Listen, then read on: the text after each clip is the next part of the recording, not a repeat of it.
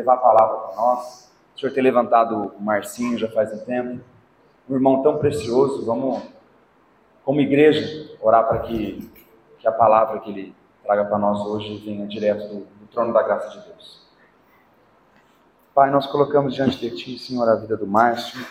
O Senhor use poderosamente a vida desse irmão para falar à Tua igreja, Pai. Amém. Nos console, nos confronte, nos exorte, nos instrua com a Tua santa palavra, Senhor. Que esses jovens aqui saiam daqui amando mais ao Senhor. Obrigado por tão grande sacrifício, Senhor. Obrigado por tão grande salvação. Obrigado. Nós oramos por esse momento, em nome santo de Jesus. Amém. Amém. Vai. Por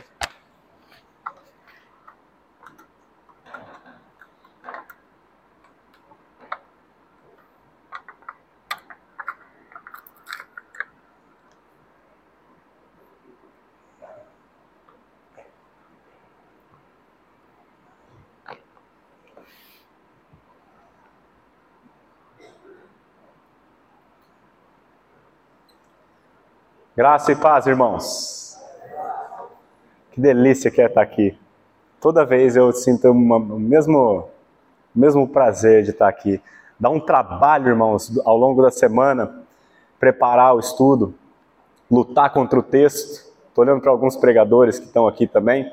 Dá muito trabalho, é, exige muita dedicação, muito, muito esforço, muito tempo mas quando a gente vê que o Senhor tem trazido cada vez mais pessoas para ouvir a palavra e a gente poder, nesse momento, tentar entregar aquilo que o Senhor nos mostrou, é, crendo que a palavra de Deus tem poder para salvar vidas para a eternidade, então a gente sente um prazer enorme de estar aqui. Eu agradeço a Deus pelo privilégio que Ele me concedeu de estar nesse ofício, trazendo a palavra para os irmãos, e o meu desejo é que Ele use esse tempo para o, para o proveito da igreja dele, para que pessoas sejam salvas e a sua igreja seja edificada. Amém? Louvado seja Deus pela vida de cada um de vocês. Irmãos, a Bíblia não é um livro de histórias ou de ciências, assim como também os evangelhos não são biografias de Jesus. Vou explicar isso que eu estou querendo dizer. A Bíblia não se propõe contar a história da humanidade. Não é esse o propósito da Bíblia. Ela nem menciona, por exemplo, os dinossauros que existiram, mas na Bíblia não aparece. A Bíblia não conta, ela, ela, ela omite muitos detalhes, irmãos, ou muitas informações que Deus não achou relevante passar para o seu povo. Porém, a Bíblia tem registrado tudo que é necessário para a salvação do ser humano. A Bíblia não tenta comprovar o que ela diz. Tem um irmão, não sei se foi o John Stott ou se foi John Knox, um desses. Ele, ele, ele, ele é um cara da ciência e ele disse assim: a Bíblia não tenta explicar que Deus é o Criador. A Bíblia o declara. A Bíblia diz assim: no princípio criou Deus os céus e a terra, e nós vamos demonstrar como isso aconteceu. Não, a Bíblia diz assim: no princípio criou Deus os céus e a terra. Ponto. Porque a Bíblia tem autoridade. Então a Bíblia, da mesma maneira, irmãos, que a Bíblia não é um livro de história, não é um livro que conta a história da humanidade, também os evangelhos não são biografias de Jesus. O, o propósito dos evangelhos, e nós estamos estudando um, que é o de Lucas, o propósito dos evangelhos não é dar uma biografia de Jesus. Mas eles apenas eles relatam os fatos relevantes e suficientes da vida de Jesus que podem trazer a salvação a todo aquele que crê. Então, você vai ver que Jesus, apesar de ter vivido 33 anos, a maior concentração do relato sobre a vida de Jesus está dos 30 aos 33. Você quase não vê nada de Jesus antes disso. Você vê alguma coisinha falando de Jesus do, do seu nascimento até os dois anos. Estou falando do Novo Testamento, né? o Antigo Testamento só fala de Jesus. Né? Mas vamos falar dos evangelhos. Você, você vai ver alguma coisinha falando do seu nascimento até os dois anos de idade. E aí, dos dois anos de idade até os 30, não tem nada, irmãos, exceto uma passagem que trata de Jesus quando ele tinha 12 anos de idade. E é essa passagem que me caiu por sorte trazer para os irmãos nessa noite. Nós vamos ler o texto que está em Lucas, capítulo 2, versículo 41 ao 52. Como eu já mencionei, é a única menção a respeito da vida de Jesus entre os 12 e os, entre os 2 e os 30 anos de idade. São 28 anos da vida do Senhor que estão praticamente ocultos, mas tem esse texto aqui. E se ele está aqui, irmãos, é porque ele tem alguma coisa. Então eu vou convidar os irmãos a fazer uma leitura e depois a gente volta e medita para ver o que, que esse texto tem para nos ensinar, ok? Vamos lá. Deixa eu até tomar uma aguinha aqui. verso 41 até o 52, diz assim: Ora, anualmente iam seus pais a Jerusalém, os pais de Jesus, é claro, para a festa da Páscoa. Quando ele atingiu os 12 anos, subiram a Jerusalém segundo o costume da festa. Terminados os dias da festa, ao regressarem, permaneceu o menino Jesus em Jerusalém sem que seus pais o soubessem. Pensando, porém, estar ele entre os companheiros de viagem, foram um caminho de um dia e então passaram a procurá-lo entre os parentes e os conhecidos. E não o tendo encontrado, voltaram a Jerusalém à sua procura. Três dias depois, o acharam no templo, assentado no meio dos doutores, ouvindo-os e interrogando-os. E todos os que o ouviam, muitos se maravilhavam da sua inteligência e das suas respostas. Logo que seus pais o viram, ficaram maravilhados. E sua mãe lhe disse: Filho, por que fizeste assim conosco? Teu pai e eu aflitos estamos à tua procura. Ele lhes respondeu: Por que me procuráveis? Não sabíeis que me cumpria estar na casa de meu pai? Não compreenderam, porém, as palavras que lhes dissera. E desceu com eles para Nazaré, e era-lhes submisso. Sua mãe, porém, guardava todas estas coisas no coração. E crescia Jesus em sabedoria, estatura e graça diante de Deus e dos homens. Vamos orar, meus irmãos? Pai, muito obrigado pela tua palavra. Muito obrigado pelos irmãos que o Senhor trouxe até aqui. Pedimos que o Senhor tome a tua palavra nessa noite como uma espada afiada e por meio dela o Senhor trabalhe conosco.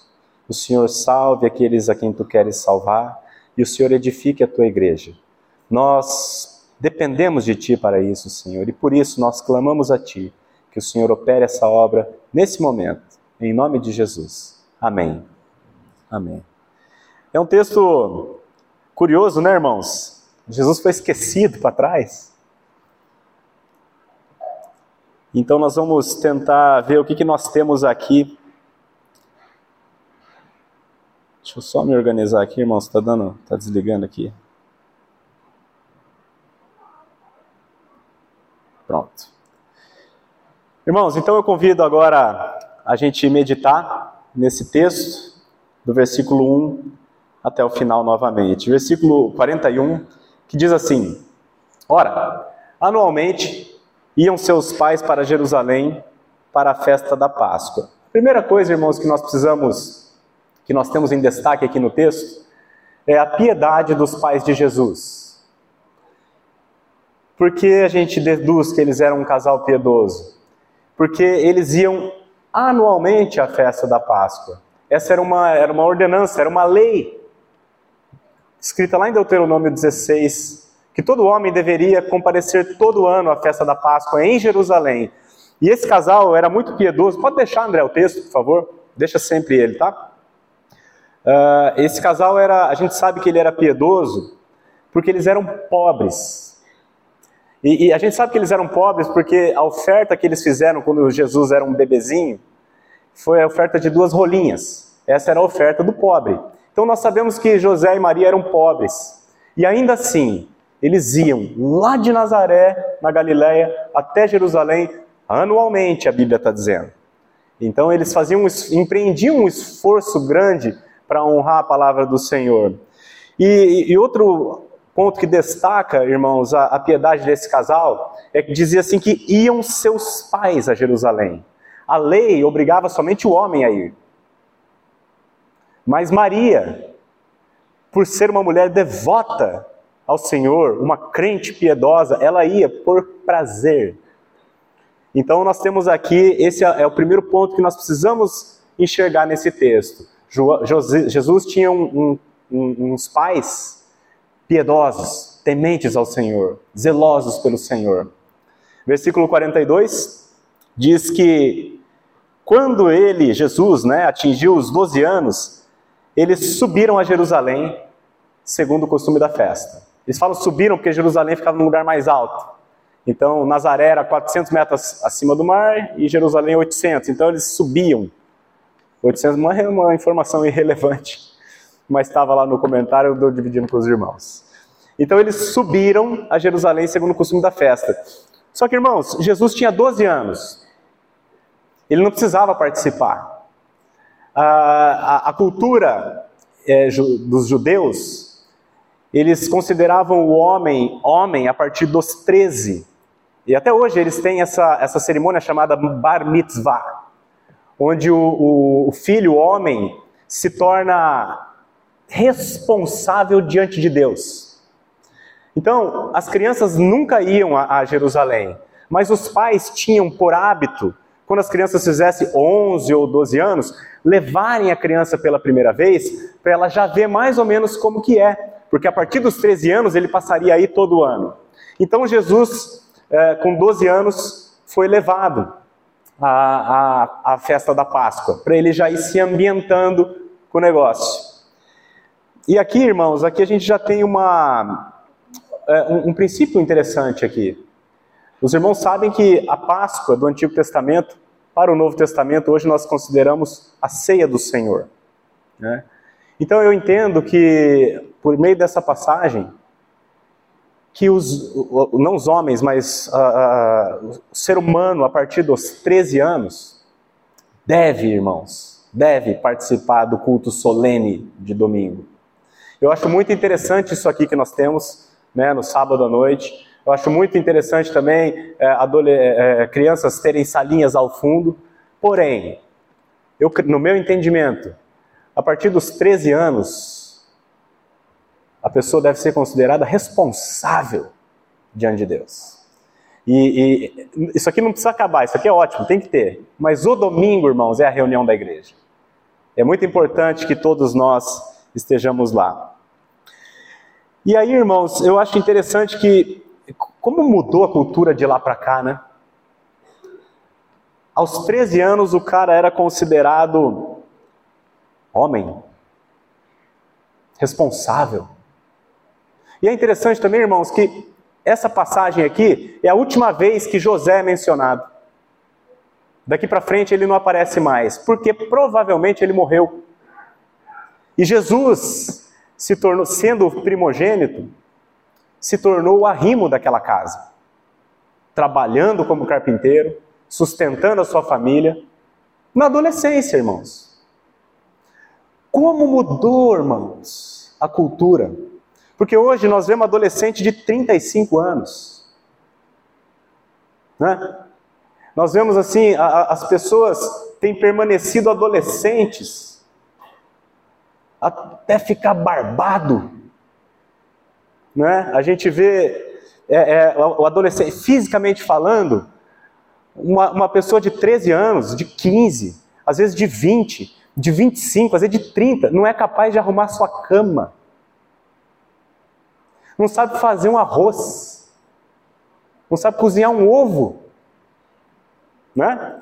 E, e moralmente falando, não querem trabalhar. Ou quer. Ontem até estava conversando com um irmão, chegou um estagiário dele lá e falou assim: Ó, oh, eu, eu acho que você tem que me dar um trabalho diferente. Né? Não estou satisfeito com o que você tá, quer escolher é, o que quer fazer, não está disposto a, a, a meter a mão na massa. Não querem se casar. está com 25, com 30, com 35, com 40. Eu tenho amigo de 44 que está solteirão na night. Não quer, não quer responsabilidade. Não quer filho, por exemplo. É triste isso. É uma realidade triste do nosso século. Né? E espiritualmente falando, então, nem se fala, não quer nem qualquer tipo de responsabilidade com o Senhor, nada. Mas nessa cultura, aos 13 anos, ele era responsável como homem e diante de Deus. Versículo 43 diz assim: Terminados os dias da festa, ao regressarem, permaneceu o menino Jesus em Jerusalém, sem que seus pais o soubessem. O que, que aconteceu aqui, galera? Primeiro, assim, é, antes da gente dessa questão dele ter ficado sem os pais souber, é, saberem, eu acho importante a gente mais uma vez ressaltar a piedade desse casal, porque está escrito ali terminados os dias da festa. Terminados os dias da festa. A lei ordenava que a pessoa participasse um dia da festa. Um dia a lei estava cumprida. Então o cara ia lá, a festa durava sete dias, festa da Páscoa. Se o cara ia lá um dia, estava pago, digamos assim. Aí ele podia ir embora. Mas os pais de Jesus ficaram todos os sete dias. Por quê? Porque tinham prazer na lei do Senhor. Tinham, faziam com, com gosto o serviço ao Senhor. Mas vamos para esse ponto aqui, irmãos. Permaneceu o menino Jesus em Jerusalém sem que seus pais o soubessem. O que, que aconteceu aqui, amados? Será que foi um incidente? Ou Jesus era moleque, 12 anos, e ficou ali escondido? Será que foi uma criancice ou foi estultícia? Será que foi sem querer ou foi proposital? Nós vamos responder, o texto vai responder mais adiante. Versículo 44.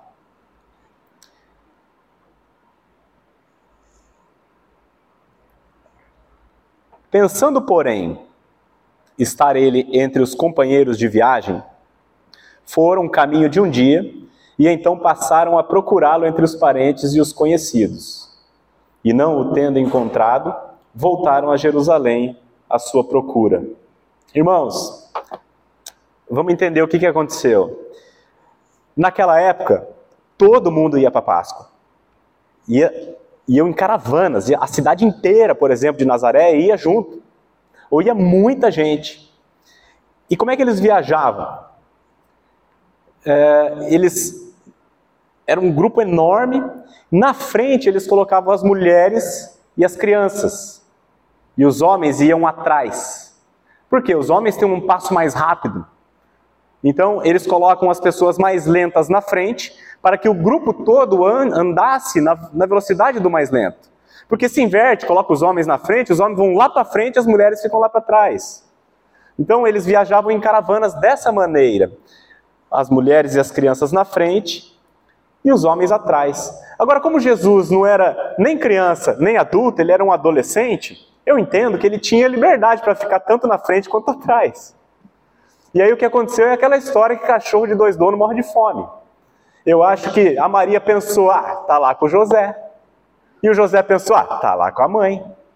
Né?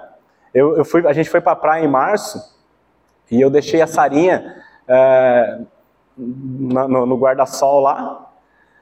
E aí passou um tempinho, a Vanessa falou assim, cadê a Sara? Eu falei, ah, tá com você, deixei com você.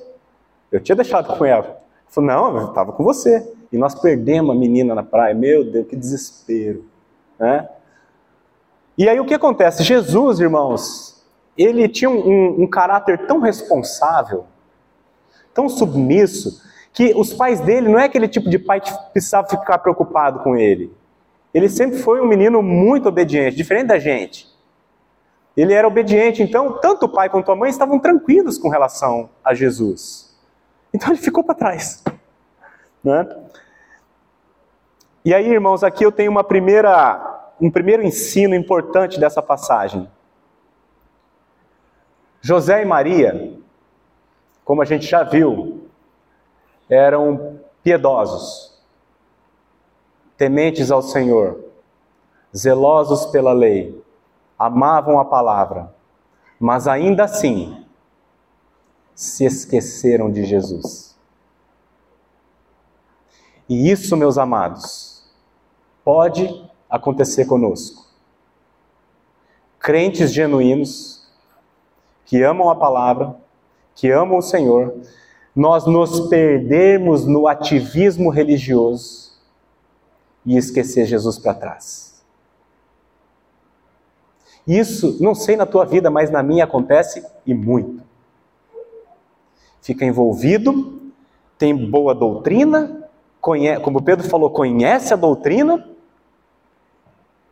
mas Jesus, a pessoa de Cristo, está lá para trás e você nem se deu conta. Faz um dia que você está andando, viajando, e ele está lá atrás. Irmãos, o que fazer se isso acontecer?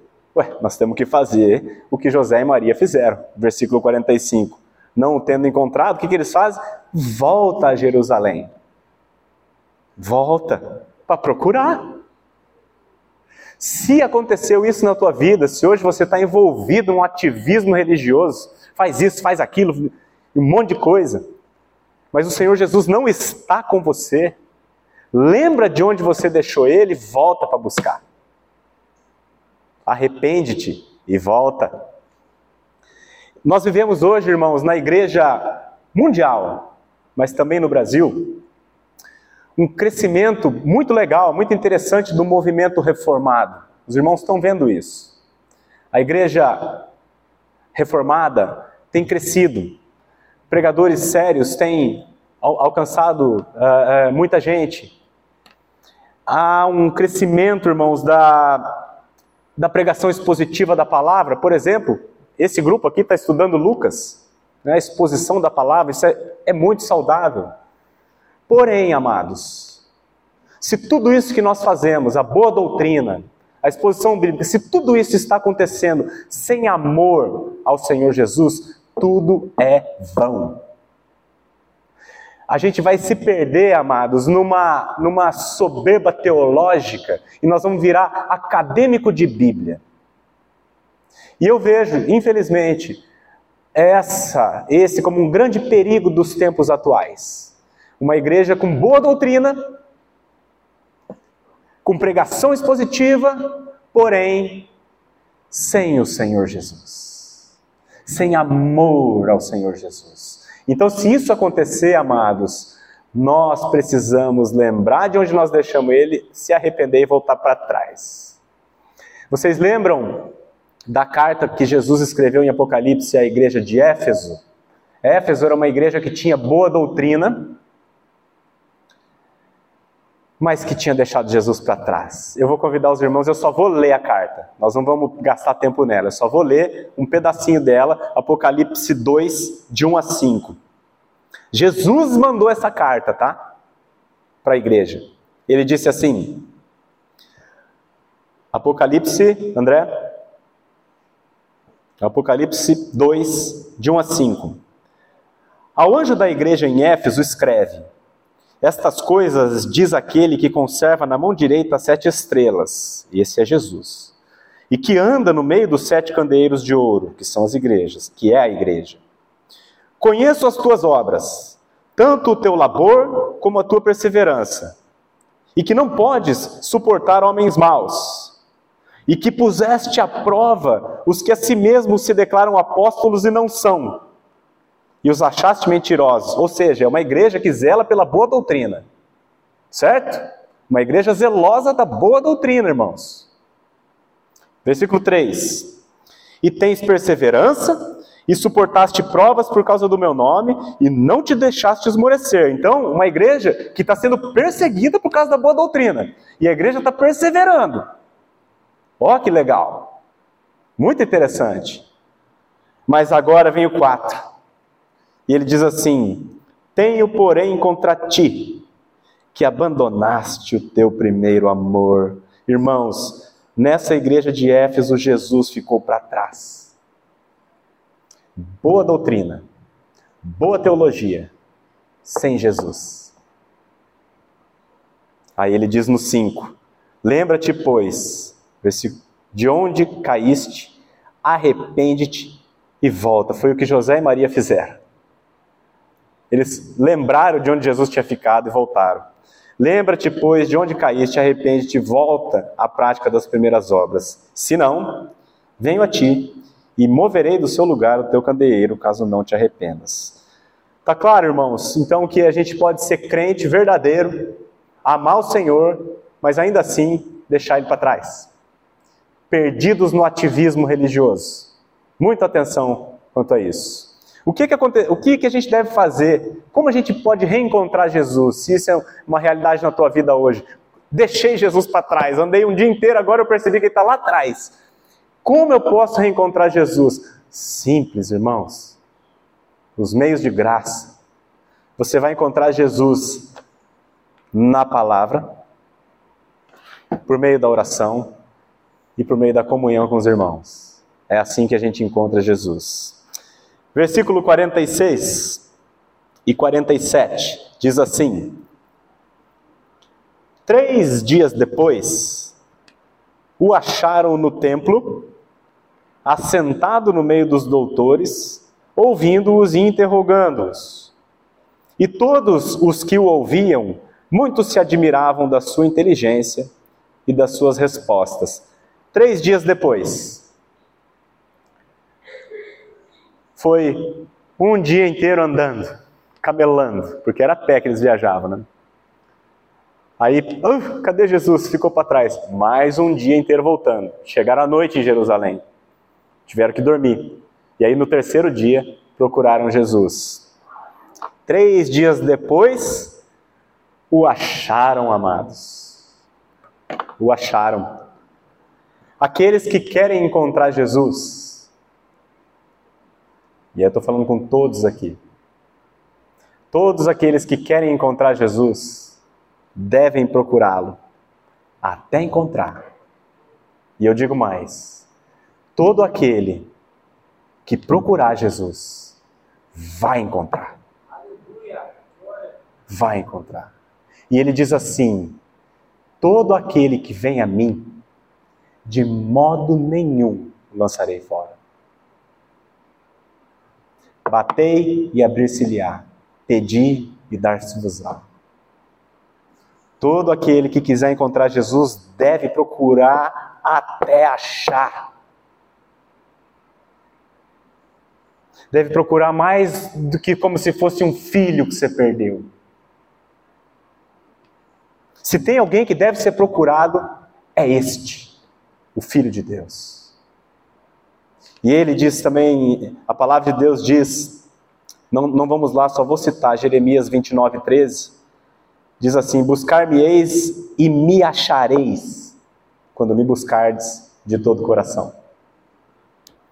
E aí é interessante, irmãos, que ele estava lá no meio dos doutores.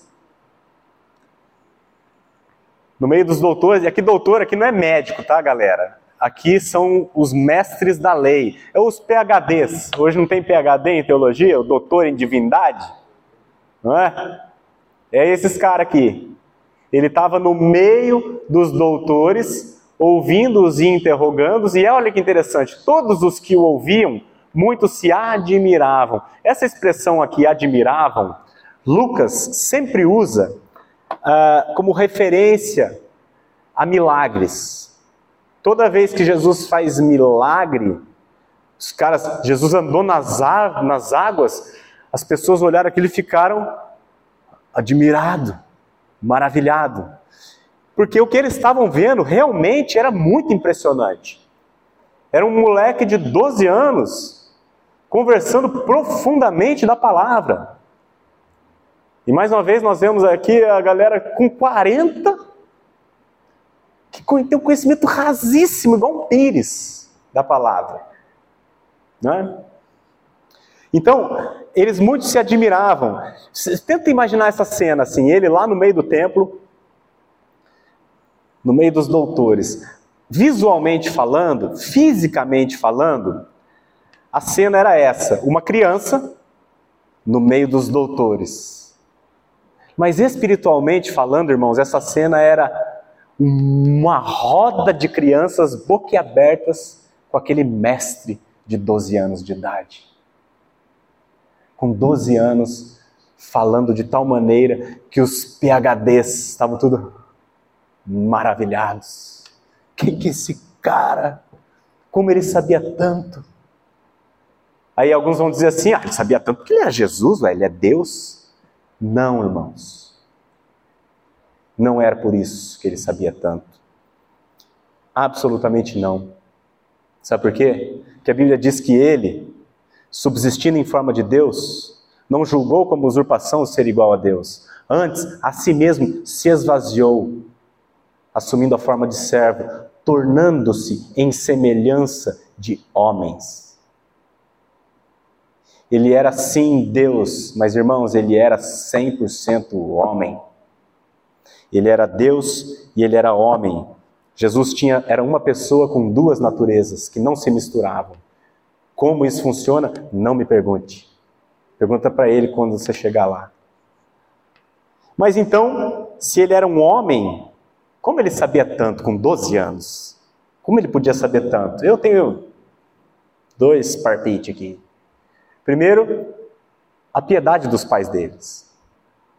Eram pais crentes, tementes a Deus, que amavam o Senhor, amavam a Sua palavra e por isso, discernindo quem Deus era, pregaram a palavra para Jesus. Eles levaram a sério Deuteronômio 6, que diz: Essas palavras que hoje te ordeno estarão no teu coração, e tu, Pai, as inculcarás a teus filhos, e delas falarás assentado na tua mesa, andando pelo caminho, ao deitar-se e ao levantar-se. Irmãos, quem aqui é pai? Estou vendo o Bruno aqui. Tem quem mais é pai aqui? O Guizão está lá atrás, o Eric, a Pati. Irmãos, se nós, como pais, e vocês quando forem pais aí, molecada, tomem isso como uma verdade, a verdade mais importante, o objetivo mais importante nosso aqui nessa terra como pais, é conduzir os nossos filhos a Cristo é pregar a palavra de Deus para eles. Vão vir os frutos, porque Deus promete fazer misericórdia até mil gerações daqueles que o temem. Tá? Então, o primeiro motivo que eu acho que Jesus entendia tanto da Bíblia aos 12 anos é o fato dele ter pais piedosos, uma bênção. Graças a Deus, eu tive pelo menos metade da, dos meus pais era piedosos. Minha mãe era crente, hoje meu pai crê também. Mas só de eu ter a minha mãe que já era crente já foi assim uma bênção gigantesca na minha vida. E o segundo motivo, irmãos, e o principal motivo porque Jesus conhecia tanto da palavra de Deus aos 12 anos, mesmo ele sendo um homem como eu e você, é o seu amor por Deus. A gente sabe que ele nunca pecou, certo? Nunca pecou. O único homem que nunca pecou. E lembra que ele mesmo resumiu os dois, todos os mandamentos em apenas dois. E ele disse, ele mesmo disse que o primeiro mandamento e o mais importante é amarás o Senhor teu Deus de todo o teu coração, de toda a tua alma e de todo o teu entendimento. Este é o grande primeiro mandamento que eu nunca consegui cumprir nem por um segundo da minha vida, irmãos. Eu nunca consegui amar a Deus de todo o meu coração, de toda a minha alma, de todo o meu entendimento, nem por uma fração de segundos. Mas ele, sendo o homem perfeito, cumpriu os mandamentos, ele amava Deus dessa maneira 100% do tempo. E por isso, o único interesse dele, do coração, da alma, do entendimento, o único interesse dele era esse Deus. Porque Deus criou a gente, o ser humano, para viver assim para a glória de Deus. O fim principal do homem é conhecer a Deus e gozá-lo para sempre. E Jesus queria o, desejo da alma dele, 100% do tempo, era querer conhecer a Deus e gozá-lo para sempre. Por isso, irmãos, ele viveu a humanidade na sua plenitude extremamente inteligente. Nós não somos como ele por causa do pecado, irmãos. Só por isso. Por isso que a gente chega com 40, eu estou com 40, todo capenga, sem nada de teologia. Se eu fosse lá no meio dos, dos doutores da lei, ia passar vergonha. Mas ele, aos 12, fez todo mundo ficar de boca aberta, porque ele amava a Deus. E por causa daquilo que ele fez, irmãos, eu e você, nós os que cremos, nós seremos iguaizinhos a ele. Humano, ser humano 100% perfeito. Imagina a capacidade cognitiva que nós teremos. Né? Nós seremos igual a esse molequinho aqui. Lá na glória. Aqui ainda não, infelizmente. Temos que continuar capengando. Aí, irmãos, eu tenho aqui mais uma, um, um ponto para colocar. Se Jesus, que era o ser humano perfeito, o homem perfeito, se ele, sendo perfeito, precisava se cercar de mestres, se cercar de doutores para aprender e para crescer no conhecimento do Senhor, quanto mais nós. Porque aqui, irmãos, ele estava no templo, no meio dos doutores, ouvindo e interrogando, porque ele queria aprender mais. Se ele que é perfeito precisava aprender se envolvendo com outros. E nós, irmãos, nós precisamos disso. É uma necessidade espiritual de cada um de nós. E aí eu te pergunto: de que tipo de pessoa você tem se cercado? Com quem você passa o seu tempo livre, por exemplo? Com quem você tem andado? O que você tem usado para alimentar a tua alma? O que, que você assiste? O que, que você ouve? Onde você põe seus olhos? O homem perfeito se cercava de pessoas que pudessem edificá-lo. Nós que somos imperfeitos, cer... precisamos muito mais estar cercado de pessoas que nos afiem, como ferro afia o ferro. Mas muitas vezes nos cercamos daqueles que nos levam para baixo. É sério isso. Lembra do Salmo 1? Bem-aventurado o homem que não anda no conselho dos ímpios, não se detém no caminho dos pecadores, nem se assenta na roda dos escarnecedores. Antes, o seu prazer está na lei do Senhor e nela medita de dia e de noite. Irmãos, isso é sério. Versos 48 e 49 diz assim: Logo que seus pais o viram, ficaram maravilhados. E sua mãe lhe disse: Filho, por que fizeste assim conosco? Teu pai e eu, aflitos, estamos à tua procura. Ele lhes respondeu: Por que me procuráveis? Não sabíeis que me cumpria estar na casa de meu pai? Irmãos, olha que interessante. Como a gente disse, esse aqui é o único relato da adolescência de Jesus. O único relato, na verdade, da vida de Jesus dos dois aos, aos 30. Aos dois anos de idade, ele não falava ainda, era um bebê. Certo? Então, a primeira vez que a gente ouve a fala de Jesus na Bíblia registrada é aqui. Essa é a primeira vez que uma fala do Senhor é registrada nas Escrituras. E o que, que ele fala? Do Pai. Do Pai.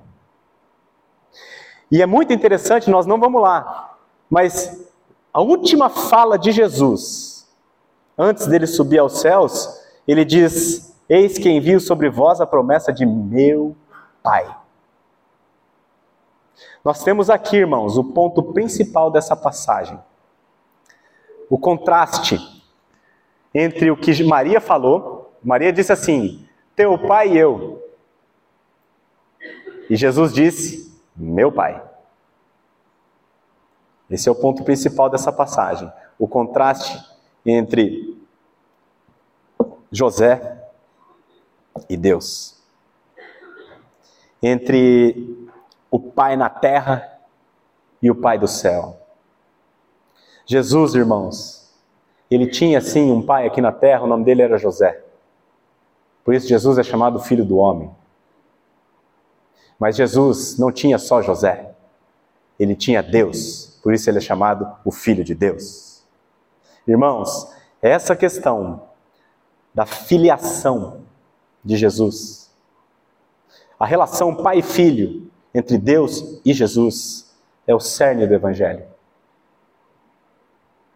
Porque Deus amou o mundo de tal maneira que deu o seu Filho unigênito, para que todo aquele que nele crê não pereça, mas tenha vida eterna.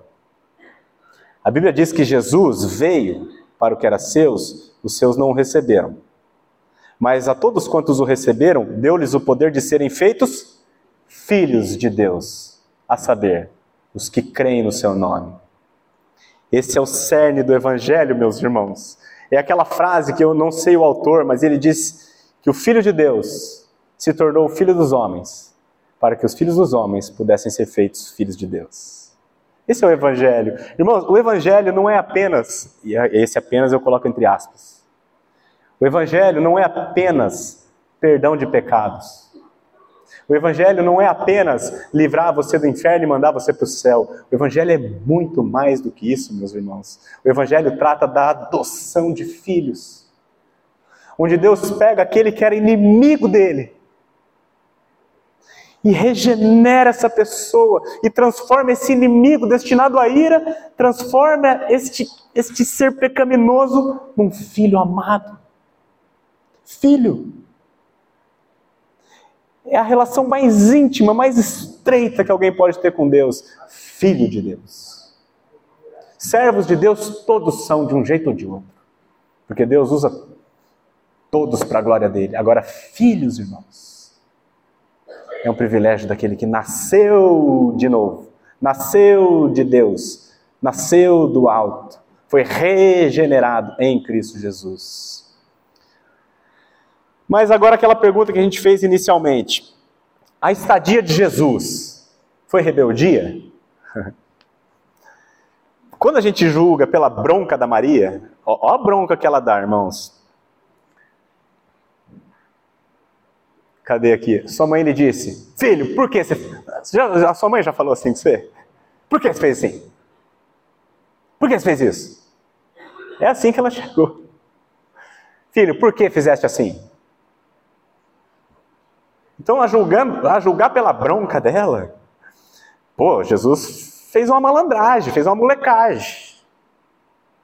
Mas, irmãos, a Bíblia é muito clara que Jesus nunca fez isso. Jesus nunca pecou. Aquele que não conheceu o pecado, Deus o fez pecado por nós. Ele não conheceu o pecado. Caso contrário, ele não poderia ser nosso redentor.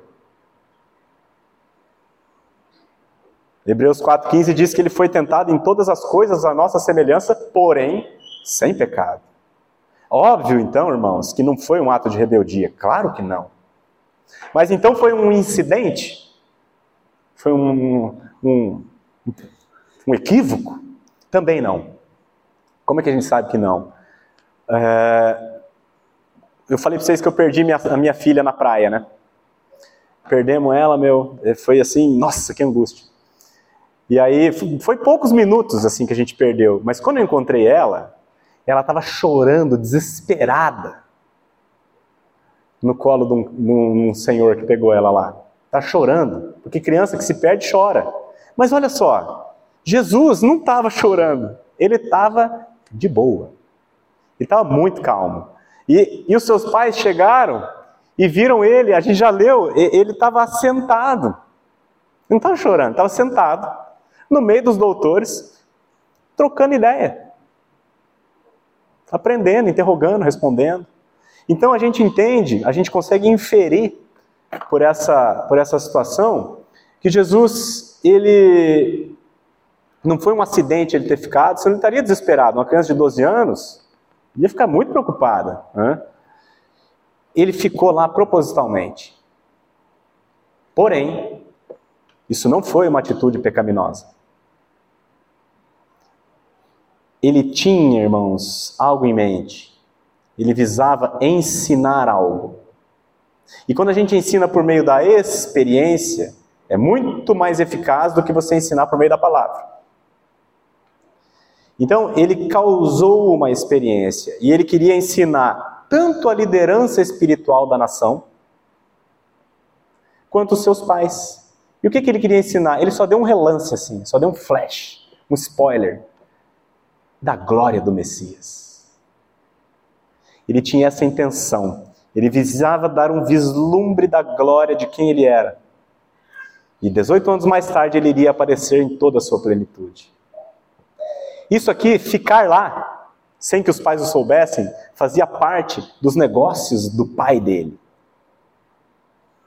Então, irmãos, ele nunca desobedeceu seus pais. O que ele fez aqui, antes, obedeceu a Deus. Ele não foi rebelde a José, ele foi submisso ao Pai Celestial. Porque por meio daquela submissão ao Pai, ficando em Jerusalém, ele iria ensinar tanto seus pais quanto aqueles mestres quem ele era. Ainda que de maneira muito superficial, mas ele já deu uma. Então, irmãos, logo, se Jesus não errou, se Jesus não pecou, quem errou aqui foi a Maria. Concorda? Porque ela pressupôs algo errado. Ela acusou ele precipitadamente. Por que você fez isso? Mas eu, eu até entendo a Maria. Eu, eu consigo compreender ela. Né? Quando eu perdi a minha filha, meu, ela ficou perdida cinco minutos, eu acho, dez minutos. Nossa, meu coração não para, eu suava frio, aflito. Cinco minutos. O José e a Maria perderam o filho por três dias. Então, a hora que ela, ela, ela ficou muito aflita. Ela disse: Teu pai e eu, aflitos, estamos à tua procura. E aqui, irmãos, quem que expôs a profecia de Simeão? Foi, foi o Bruno? A profecia de Simeão foi o Gui. Eu vou voltar lá rapidinho. Lembra quando Jesus nasceu e foi apresentado no templo? Simeão fez um cântico e no final ele dá uma, uma palavra profética para Maria. Ele diz assim, é, Lucas 1, 34, 35.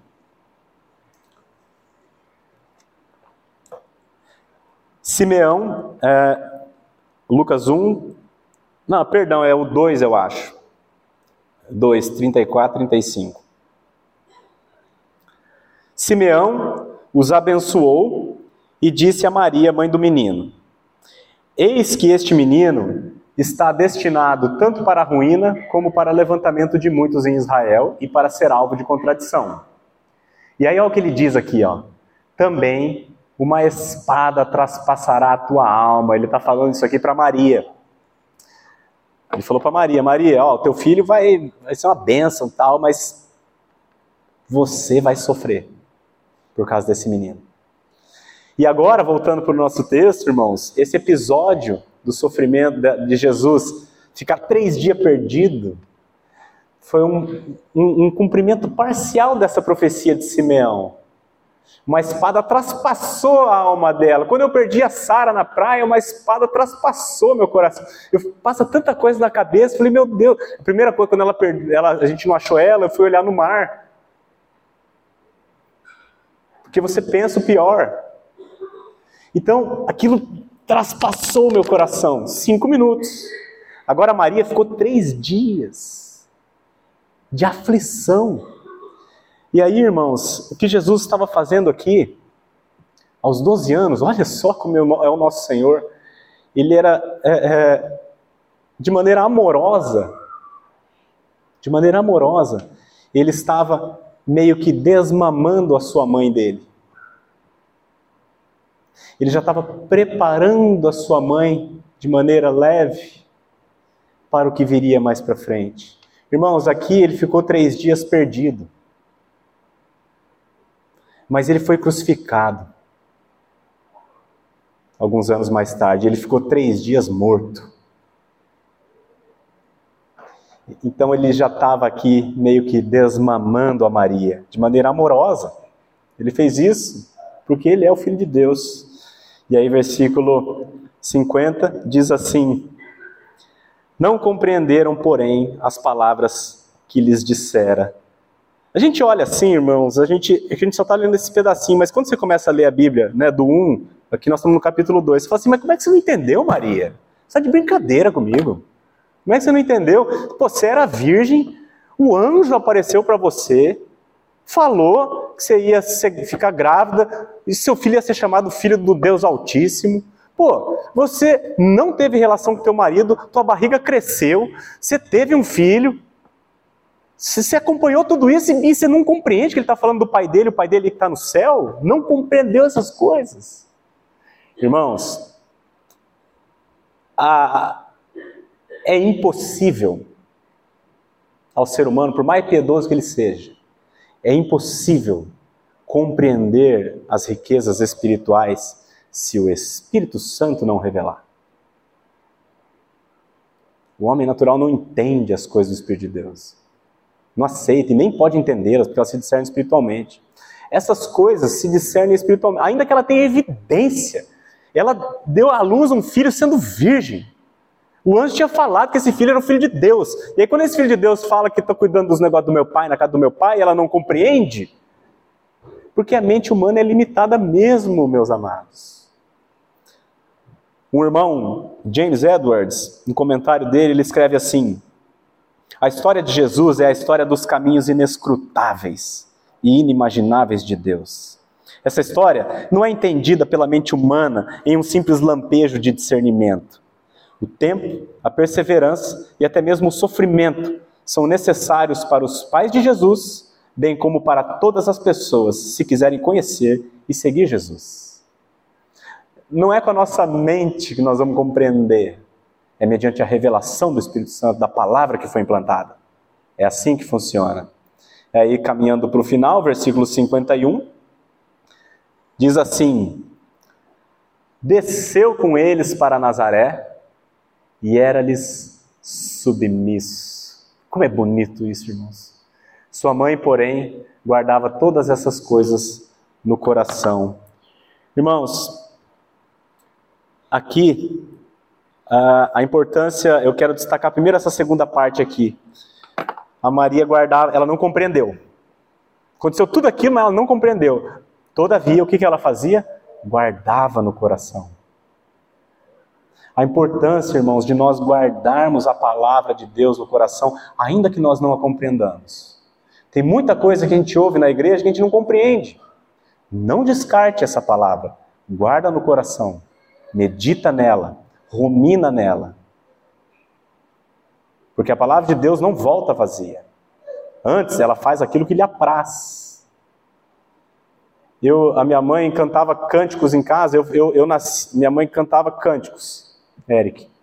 E eu nunca. Né, eu, eu, eu, nasci de novo com 33 anos de idade.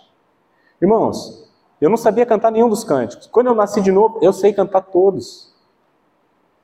É um, é um negócio assim, porque é a palavra. É, irmãos, é importante guardar as coisas de Deus no coração, ainda que não compreendamos. Porque no tempo determinado por Deus, Ele vai de maneira amorosa, mediante o seu espírito, abrir o entendimento das Escrituras. Ele faz isso muitas vezes. Né? Então, mesmo que nós não compreendamos, nós devemos guardar a palavra no coração. E aí, agora eu quero destacar aqui, irmãos, a beleza da submissão de Jesus. Né? E aqui volta de novo o assunto das duas naturezas. Ele tinha consciência aos 12 anos de idade de quem ele era. O Filho de Deus, o próprio Deus. Ele tinha essa consciência. Ainda assim, ele era submisso ao seu pai terreno. Isso é muito bonito, amados. Muito bonito. Mesmo sabendo quem ele era, ele obedeceu ao seu pai. E a submissão de Jesus, ela é completa. Ele obedeceu como filho do homem. Ele obedeceu a José. E ele desceu para Nazaré. Mas a submissão dele não para por aí. Ele também obedeceu como filho de Deus ele obedeceu a Jeová. E depois ele subiu, em submissão ao Pai, ele subiu de novo a Jerusalém. E ele não subiu só até Jerusalém, ele subiu até a cruz. E por causa da submissão dele, nós estamos aqui hoje, com esperança da vida eterna. Porque ele, irmãos, subsistindo em forma de Deus, mais uma vez, a gente já citou esse texto, mas eu vou citar de novo. Ele, subsistindo em forma de Deus, ele não julgou como usurpação o ser igual a Deus. Antes, a si mesmo se esvaziou, tornando-se em semelhança de homens. E reconhecido em figura humana, a si mesmo se humilhou, tornando-se obediente até a morte e morte de cruz. Pelo que também Deus o exaltou sobremaneira e lhe deu um nome que está acima de todo nome, para que ao nome de Jesus todo joelho se dobre, no céu, na terra e debaixo da terra, e toda língua confesse que Jesus Cristo é Senhor, para a glória de Deus Pai. Submissão completa, irmãos. E aí, o último versículo, 52, diz assim: E crescia Jesus em sabedoria, estatura e graça diante de Deus e dos homens. Claro, irmãos, que aqui era a natureza divina, eh, de, eh, humana de Jesus que crescia. A natureza divina sempre foi plena. Aqui era só a natureza humana que crescia. E aí, mais uma vez, eu digo para vocês: se o homem perfeito precisou crescer e amadurecer e se desenvolver, quanto mais nós. E aí, como é que nós podemos crescer? Leitura e meditação na palavra. Jesus não recebeu um download quando ele veio para cá. Não foi implantado um chip da Bíblia nele. Ele estudou a Bíblia. Ele leu a Bíblia. Ele interrogava os doutores para que pudessem ajudá-lo a compreender. Ele se cercava de pessoas que o puxassem para cima. Outro meio de crescer na, na, de nós crescermos espiritualmente é por meio da oração, porque como já vimos, sem a revelação do Espírito Santo, nada acontece. Você pode ter um filho sendo virgem. E o anjo falar com você. Se o Espírito não te revelar, vai ser não compreender o que ele diz. E nós temos que nos cercar, irmãos, de pessoas que nos ensinem. Ou seja, vida na igreja, vida com a igreja, convívio com os irmãos mais experientes, ou aqueles que te puxam para cima, não para baixo. Né? E eu agradeço ao Senhor porque Ele mesmo proporciona todos os instrumentos para o nosso crescimento. Eu vou finalizar com o último texto, onde nós vemos ah, o próprio Senhor, Jesus, nos dando condição para crescermos, como, assim como Ele cresceu, em graça, em conhecimento, em sabedoria. Ele deu, é o texto de Efésios 4, de 11 a 15, eu vou ler. Diz assim: Ele mesmo, está falando de Jesus, concedeu, irmãos, ele concedeu uns para apóstolos, outros para profetas, outros para evangelistas e outros para pastores e mestres. Ele está falando do que aqui, irmãos? Ele está falando da igreja. Ele concedeu apóstolos, concedeu profetas, concedeu evangelistas, concedeu pastores, concedeu mestres para a igreja. Ele mesmo fez isso. Aí o 12. Com vistas ao aperfeiçoamento dos santos. Somos nós. Para quê? Para o desempenho do seu serviço, para a edificação do corpo de Cristo. Ao 13. Até que todos cheguemos à unidade da fé e do pleno conhecimento do Filho de Deus, à perfeita varonilidade. Ser humano perfeito à medida da estatura da plenitude de Cristo. Para quê? Para que não mais sejamos como meninos, agitados de um lado para o outro e levados ao redor por todo vento de doutrina, pela artimanha dos homens, pela astúcia com que induzem ao erro. Mas, seguindo a verdade em amor, olha aqui, cresçamos, cresçamos em tudo naquele que é a cabeça, Cristo, de quem todo o corpo, isto é, a igreja, bem ajustado e consolidado pelo auxílio de toda a junta, segundo a justa cooperação de cada parte, efetua o seu próprio aumento para a edificação de si mesmo em amor. Amém, meus irmãos? Então, resumindo o que nós vimos nessa passagem, Jesus é o Filho de Deus. Esse é o assunto principal dessa passagem. Ele é o Filho de Deus e ele veio até a terra com o propósito de fazer outros filhos para Deus mediante a fé nele e na sua obra. Segundo ponto da passagem, nós podemos, irmãos, e é comum até isso acontecer, nós nos perdermos num ativismo religioso, ainda que tenha boa doutrina, e esquecermos Jesus para trás. Se isso acontecer na sua vida, e vai acontecer em algum momento, como acontece na minha, e acontece na vida da igreja, o que nós precisamos fazer é parar, nos arrepender, voltar atrás onde a gente deixou Jesus. E o terceiro ponto, se o, o homem Jesus, que era perfeito, teve necessidade de crescimento, muito mais nós. Mas louvado seja o Senhor, que deixou tudo que a gente precisa para o nosso crescimento. Que o Senhor nos capacite a usar, usufruir tudo aquilo que Ele nos, nos outorgou mediante a sua graça. Amém, meus irmãos? Deus abençoe a todos vocês.